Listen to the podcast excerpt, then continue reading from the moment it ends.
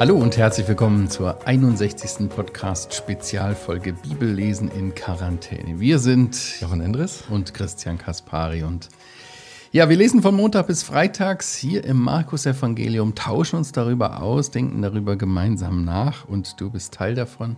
Du triffst es auf YouTube, Spotify, iTunes und auch bei Radio HBR. Jochen, ich habe nachgeschaut, laut Amnesty International saßen Ende 2017 mehr als 21.000 Menschen weltweit unschuldig oder mit zweifelhaften Anklagen nicht nachgewiesen in der Todeszelle. Zumindest hatten sie einen unfairen Prozess. Ich weiß nicht, woher die Zahl kommt, ob die stimmt oder wie auch immer. Ähm, eigentlich sollte ja vor Gericht gelten, dass äh, jeder die Möglichkeit hat, auch äh, zu beweisen, was wirklich Sache ist. Und die Aufgabe eines Gerichts ist, das auch herauszufinden. Wir schauen uns heute einen Prozess an, der unfairer und ungerechter kaum sein könnte. Es ist ein, ein, ein, ein Geschehen hier und ein Prozess, der Folgen hat, die bis heute Auswirkungen haben. Und äh, wir schauen uns an Markus Evangelium Kapitel 15 und er hat gerade uns verabredet, dass wir bis Vers 15 lesen wollten. Markus 1, Vers 15. Ein Gerichtsprozess, der mehr 15, als. Vers 1. Äh, 15, Vers 1 bis 15, ja. 15, 1, 15. Äh, ein, ein Gerichtsprozess vor, vor 2000 Jahren. Ähm, wir haben ja letzte Mal gesehen in dem Abschnitt ähm, vor dem Hohen Rat, Mhm. Äh, das war ja auch mitten in der Nacht, 4 Uhr irgendwann wahrscheinlich zur nachtschlafender Zeit. Also alles sehr hastig, sehr ungewöhnlich und sehr unfair. Und es hatte ja auch schon zu dem Todesurteil geführt. Mhm. Nur dieses Todesurteil konnte nicht verstreckt werden genau. von dem Sanhedrin. Deswegen muss es jetzt noch einen Prozess ja, geben. Ja, deswegen muss es noch einen zweiten Prozess geben, genau. Ja. Weil die eben die gar nicht die Vollmacht hatten, das auszuführen. Ja, genau. also da waren Sie ja. Du hast eben gesagt, was hast du denn da wieder gezeichnet? Das war meine Zeichnung zuletzt Mal. Vielleicht darf ich die nochmal zeichnen. Ja, bitte. Nicht, weil sie so schön ist, aber vielleicht macht sie etwas deutlich. Ich finde, du hast dir Mühe gegeben. ja, danke. Das sind immer die Komplimente, die man nicht braucht. Das hier ist das Haus des Kaiaphas oder soll es sein hier. Mhm. Und wir haben zwei Personen letzte Mal gesehen oder und vorletztes Mal. Wir haben den Herrn gesehen, Jesus, wir haben Petrus gesehen. Sie trennt vermutlich eine Etage. Der Petrus ist im Vorhof mhm. hier.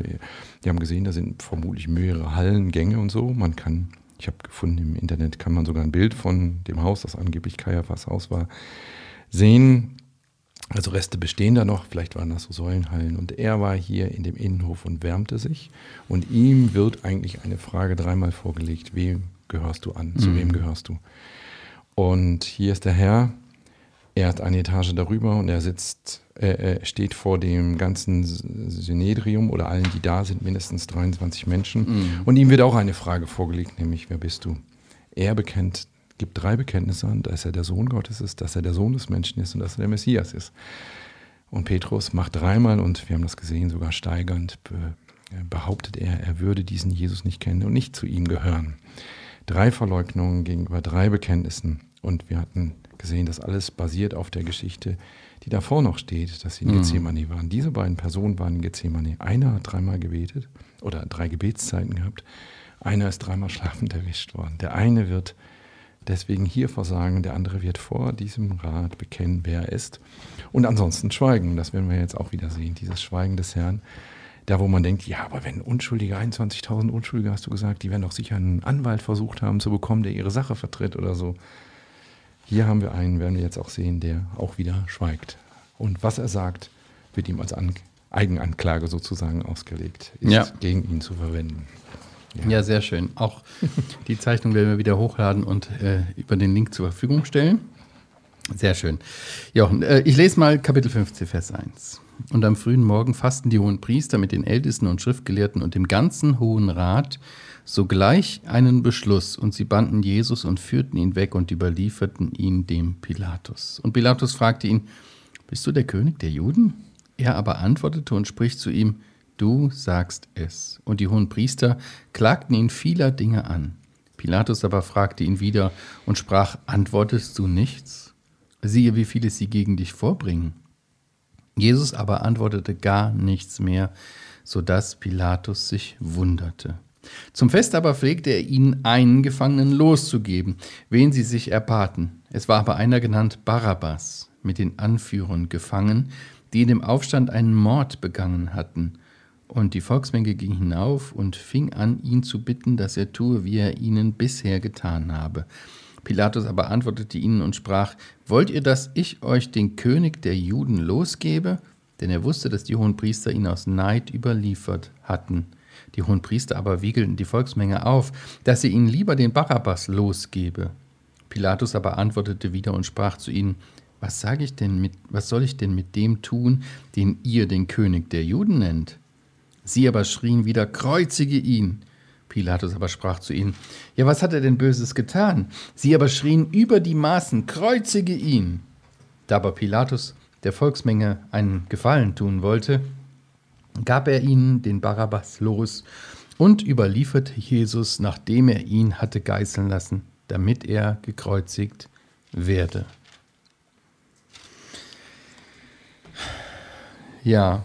Ja, Vers 1 hier. Sie haben, sie halten äh, Rat oder mhm. sie fassen einen Beschluss. Das kann man gar nicht verstehen, wenn man ähm, Vers 63, 64, 65 gelesen hatte des mhm. vorigen Kapitels, da hatten sie doch eigentlich schon beschlossen. Mhm. Aber wie gesagt, das ist auf dem Hintergrund, dass man einem Römer wohl kaum sagen kann, der hat Blasphemie gemacht, der hat Gott ja. gelästert. Da würde der Pilatus wohl nur mit den Achseln gezuckt das haben. wäre ihm sowas von egal Genau, gewesen. deswegen müssen sie nochmal Rat halten. Mhm. Es ist zwar schon klar, sie haben ihn verurteilt zum Tode, sie haben ihn mhm. schon geschlagen, sie haben ihn schon verhöhnt, aber sie brauchen jetzt noch einen Richterspruch, mhm. sozusagen eine Anklage aus ihrer Reihen, mit der sie vor Pilatus treten können. Und die. Anklage ist ganz offensichtlich, wenn Vers 2 hier da Pilatus anknüpft, dann ist es offensichtlich, dieser will König der Juden sein. Und das könnte ja ein römischer äh, Präfekt, wie sich der Pilatus mhm. nannte, dann schon als Angriff werten, könnte sagen, oh, also ich bin hier Verwalter dieses jüdischen mhm. Streifens. Das könnte ja gefährlich sein. Mhm. Ja. Es sind auch viele andere Dinge, die sie vorbringen. Vers 3 haben wir das gelesen. Mhm. Die werden hier nicht aufgeführt. In anderen Evangelien sehen wir das. Da kommt das Argument mit den Steuern ne, und so weiter. Äh, bringen sie jede Menge, jede Menge Sachen, kramen sie raus, die aber alle einfach völlig haltlos sind und einfach verkehrt sind, aus dem Kontext gerissen, falsch gedeutet und so weiter. Ja, aber ja. sie konnten das eben nicht ausführen. Das muss man wahrscheinlich schon klar festhalten. Sie waren nicht in der Lage, das Urteil zu vollstrecken. Sie brauchten äh, Pilatus äh, hier. Ja, wer war denn dieser Pilatus eigentlich? Ja, so wie man äh, lesen kann, hatte das Römische Reich ja einige Provinzen, die ein bisschen mhm. problematisch waren. Und dazu mhm. zählten eben auch diese widerspenstigen Juden. Eigentlich war das eine Strafe dahin zu versetzt, äh, ja, versetzt zu werden. Ne? Genau, er bekam, also er war unter der, unter der Stellung eines Senators, mhm. aber doch schon ein bisschen reicher, ein bisschen angesehener. Ja, und er hat da zehn Jahre dienen müssen und sozusagen die römische Verwaltung mhm. ähm, repräsentieren müssen, für Ruhe und Ordnung sorgen müssen. In Lukas lesen wir mal, dass er dass er irgendwelche Galiläer hat umbringen lassen. Kapitel 13. Genau, ne? Mhm. Yes. Ähm, ja, also er sollte dafür sorgen, dass da einigermaßen Ruhe mm. ist, einigermaßen römisches Recht gehalten mm. wird und ganz sicher war Palästina jetzt nicht die beliebte ja, Provinz. Und er war überhaupt kein Freund der Juden. Er hasste die Juden, er ja, verachtete ihren Glauben, ja. Kommt ja auch hier so ein bisschen raus, hat, dass er also, kein Freund der Juden Ja, wie man, wie man hört oder weiß auch aus der Geschichte, hat der wohl äh, den Bau der Wasserleitung nach Jerusalem auch mit dem Tempelschatz äh, der, der Juden äh, finanziert also der, dann hast du schon erwähnt, Lukas 13, ne, die ja. Gewalt, dass er dieses Massaker unter den galiläischen Festpilgern da angerichtet hat ja. und äh, dieses Blutbad und auch das, das Blut äh, vermengt hat, den Opfern und so weiter. Ähm, ja, also so ein richtiger Brutalo, vor den Jesus hier kommt und äh, es ist ganz klar, der Hohe Rat wollte seinen Tod, durfte ihn aber nicht herbeiführen finde interessant, Vers 10 entlarvt er ja die Juden, sagt er, dass er, er wusste, dass die hohen Priester ihn aus Neid überliefert hatten. Also eigentlich sieht er das schon ziemlich klar. Ja, ja, ne? man, er ist sicherlich kein Dummer, er durchschaut die Dinge. Ja. Mhm. Auch wie er hier Ironie einsetzt, mhm. äh, merkt man schon, dass er, ja, Also eigentlich will er ihn nicht töten lassen. Nee, eigentlich. man merkt in, das richtig, Ja, ne? in Johannes wird es noch deutlicher. Drei- Markus ist ja immer ganz knapp ja. in seinen Schilderungen, aber man merkt schon, ja. Das, und er hat ja auch mehrfach die Unschuld äh, beteuert, Ja, genau. dieses Gefangenen. Nicht Dann wahr? auch diese Szene fehlt ja hier auch, ne, Ja. dass er seine Hände in Unschuld Ja. Wäscht. Oder in Matthäus, dass seine Frau noch extra Ja. äh, zu ihm schickt und ihm sagt, ich habe ich habe ganz schlecht geträumt und so, lass Das das. ist ein Unschuldiger, lass Ja. den, ja. Das wird ja alles hier übergangen, Ganz, mhm. wie typisch für Markus, der ja immer Ja. knapp ist.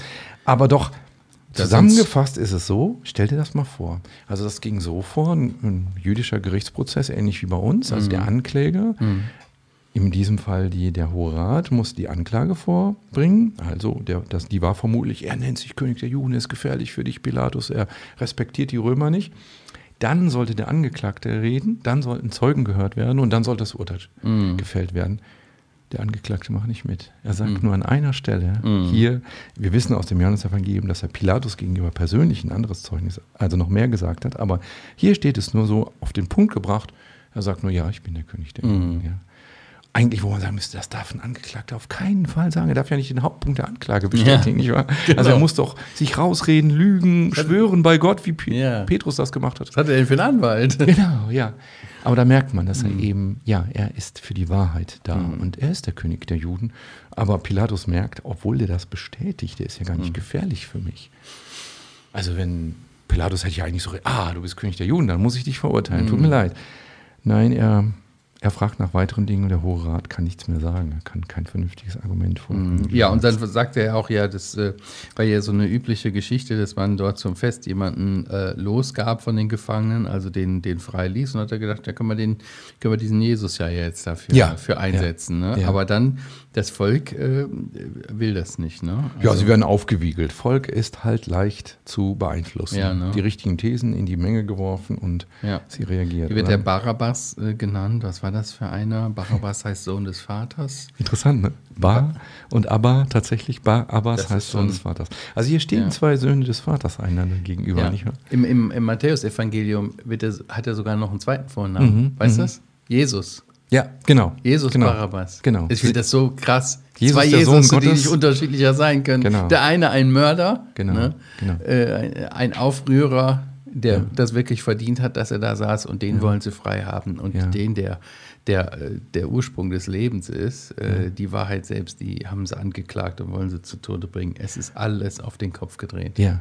Und du denkst, naja, also der hat einen Aufstand gemacht, der hat Mhm. einen Mord begangen. Und wir wissen, dass diese Zelotenbewegung, also er war auf mal ein Mhm. Zelot, so ein Eiferer, der für das jüdische Reich kämpfte, auf eine Art und Weise, die Gott nicht haben wollte, mit Mord und mit Mhm. Aufstand.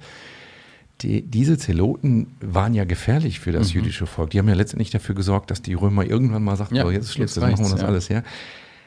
Aus beider Gesichtspunkte, aus dem Gesichtspunkt von Pilatus, war der Barabbas gefährlich, Ja. aber auch für die, das Volk war, und Natürlich. für die Hybristen war er gefährlich, weil der, der macht eine Sache, die zum Schluss zum ähm, Vernichtung des Tempels führen würde, Mhm. nicht wahr? Und der, und der, unser Herr war harmlos für Pilatus wie auch für die Ja. Obersten, weil er hatte ihnen versprochen, dass das Reich Gottes Ja, aber das, in ihm kommen würde. Ja, aber das es- zeigt, wie, wie äh, verkehrt sie drauf sind. Ne? Dass sie sogar so weit ja. bereit sind zu gehen, so jemand wie den Barabbas loszulassen äh, und, und äh, Jesus dafür auszuliefern. Ja. Ja. ja, sie standen hier vor der rechtmäßig eingesetzten politischen Obrigkeit, äh, dem Pilatus, deren Aufgabe es es eigentlich ist, Unschuldige zu beschützen und Übeltäter zu bestrafen. Paulus schreibt das in Römer 13, Ja. was die Obrigkeit, der Aufgabe der Obrigkeit ist. Ne? Aber dennoch widersetzen sich die Priester hier dem Willen der Obrigkeit, ähm, weil sie ihren eigenen Willen durchdrücken wollen. Ne? Ja, ja. Also das, Und dieser, diese Obrigkeit, die möchte eigentlich gar nicht entscheiden. Sie möchte Mhm. eigentlich da irgendwie rauskommen. Ich möchte jetzt kein Urteil fällen. Wenn das Volk jetzt sagt, Ja. gibt dem frei, dann ist ja eigentlich Ja. Mhm. egal, ob er verurteilt ist oder nicht. Er wird freigegeben. Amnestie äh, zu Zeiten eines Festes, Mhm. ja. Und ich finde es so interessant, dass das nicht geht. Dass, dass das hier in der Bibel so geschildert wird, dass der Pilatus mit seinem Beschrieben, ich bleibe neutral gegenüber. Das Jesus. geht nicht. Das geht nicht. Nee. Das gibt es nicht. Es gibt keine neutrale Haltung diesem Jesus gegenüber. Man ist immer gefordert, entweder äh, auf seiner Seite zu stehen und mit ihm ja, wie er sagt, Schmach zu tragen oder eben auf der Seite der, auf der Gegenseite, auf der Seite der Finsternis zu stehen und einfach gegen ihn zu sein, aber dann noch zu verlieren. Ne? Also diese Entscheidung, die hier war, Petrus oder Jesus, mhm. wem gehörst du an? Dieses pointiert herausstellen, es geht nicht, du kannst nicht neutral sein. Du musst ja. dich entweder von diesem Jesus lossagen, sagen, mhm. ich habe nichts damit zu tun, mhm. oder anders entscheiden. Mhm. Die bleibt hier auch. Entweder mhm. Jesus, Christus oder mhm. Jesus Barabbas, du hast das gesagt, ja. ja. Entweder Pilatus sagst du, das ist hier ungerecht, da mache ich nicht mit.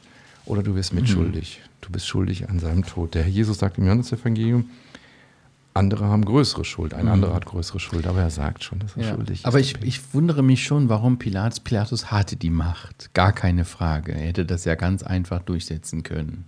Ja. Warum tut er es nicht? Warum konnte er nicht Recht und Wahrheit ausführen?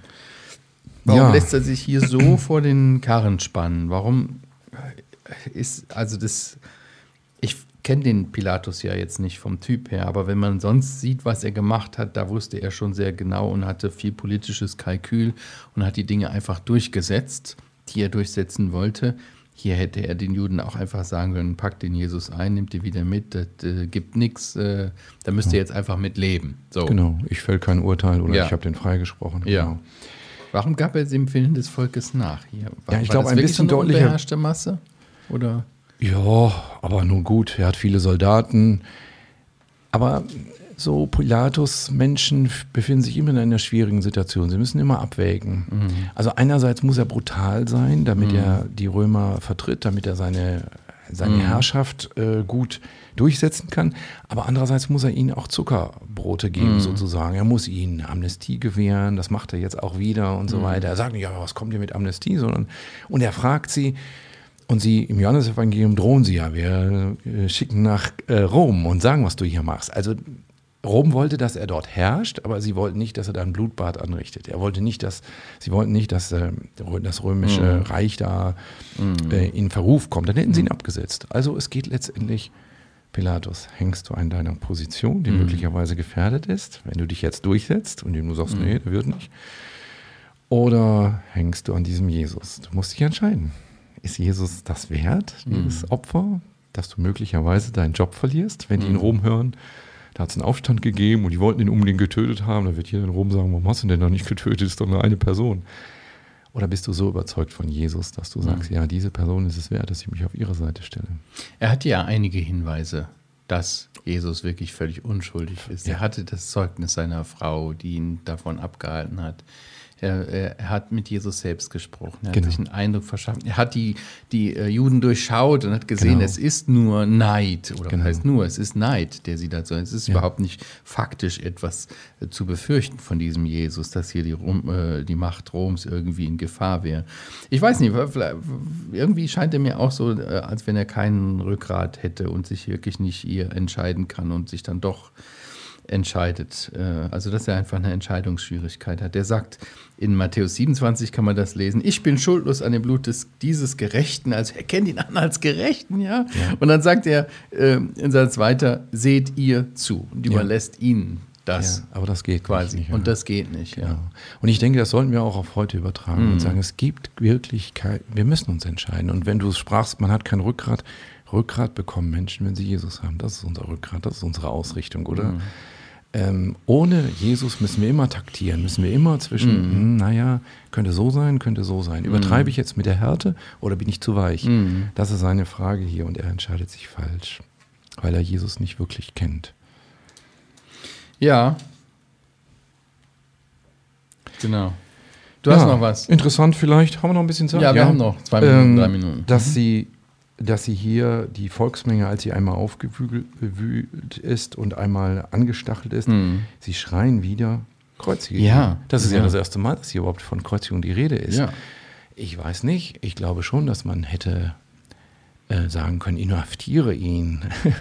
also, ähm, dass jetzt gerade noch vor dem Fest eine Kreuzigung sogar sein muss, das ist, glaube ich, auch eben dieser mhm. Masse hier geschuldet, die so laut schreit und auch hier sagt er ja, was hat er denn Böses getan? Und sie schreien über die Maßen, kreuzige ihn. Mhm. Und ich denke, man wusste damals, dass das die grausamste Todesart ist, werden wir ja nächstes Mal noch Mhm. zukommen. Aber ist es das, was Sie sich auch wünschen? Die Volksmenge ging hinauf, Vers 8, und fing an zu bitten, dass er tue, wie er ihnen bisher getan habe. Was meint er damit?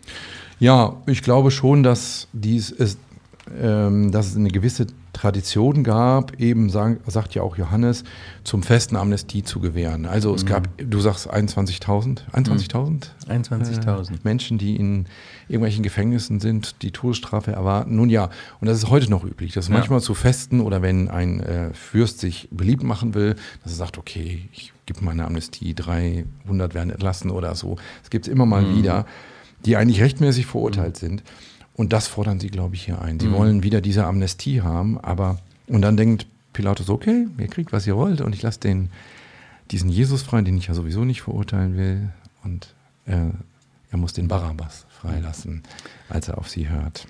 Sehen wir hier auch, äh, ich habe das nur eben gedacht, so als wir über Pilatus gesprochen haben, äh, ein Stück weit, ich meine, Gott ist der, der im Regiment sitzt und wir sehen hier den Herrn, wie er wirklich stumm ist, wie er ähm, weiß, dass das sein Weg ist jetzt zum Kreuz, den auch Gott für ihn vorgesehen hat und er geht ihn auch bis zum Ende.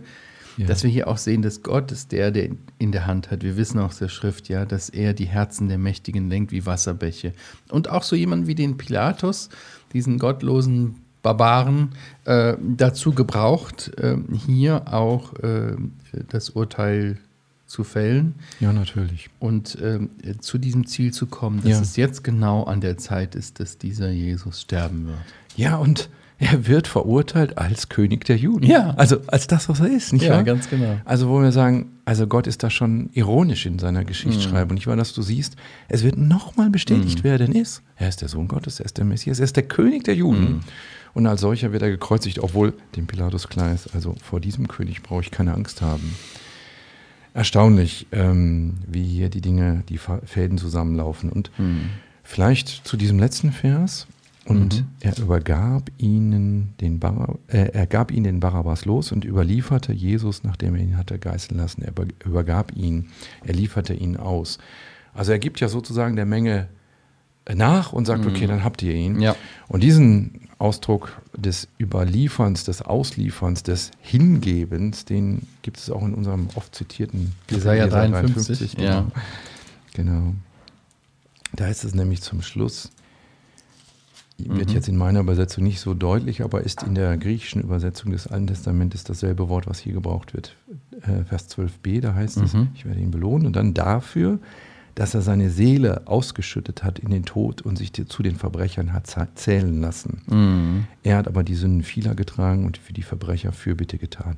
Dieser Ausdruck, dass er seine Seele ausgeschüttet hat in den Tod, heißt, er hat seine Seele ausgeliefert zum Tod. Er hat sie übergeben in den Tod. Wenn er der König der Juden ist, wenn er der Sohn Gottes, der Messias ist, dann kann kein Pilatus ihn verurteilen, dann kann keine Menge Ja. noch so schreien, kreuzige ihn. Aber er hat sich ausliefern lassen. Das, glaube ich, will hier Markus auch nochmal deutlich machen. Der, der gekommen war, um sein Leben zu geben. Gut, ja, wir sind am Ende angekommen in unserem Abschnitt. Nächstes Mal machen wir weiter ab Vers 16 bis Vers 32 wahrscheinlich, ja. Mhm. Ja, egal wo du uns hörst, ob bei Radio HBR, im Podcast, auf iTunes oder Spotify, gerne kannst du äh, uns weiterempfehlen, abonnieren auf YouTube oder einen Kommentar hinterlassen oder schreiben podcast.heukebach.org. Wir freuen uns über jede Rückmeldung und Weiterempfehlung. Wir sagen Danke und Tschüss, bis zum nächsten Mal. Tschüss.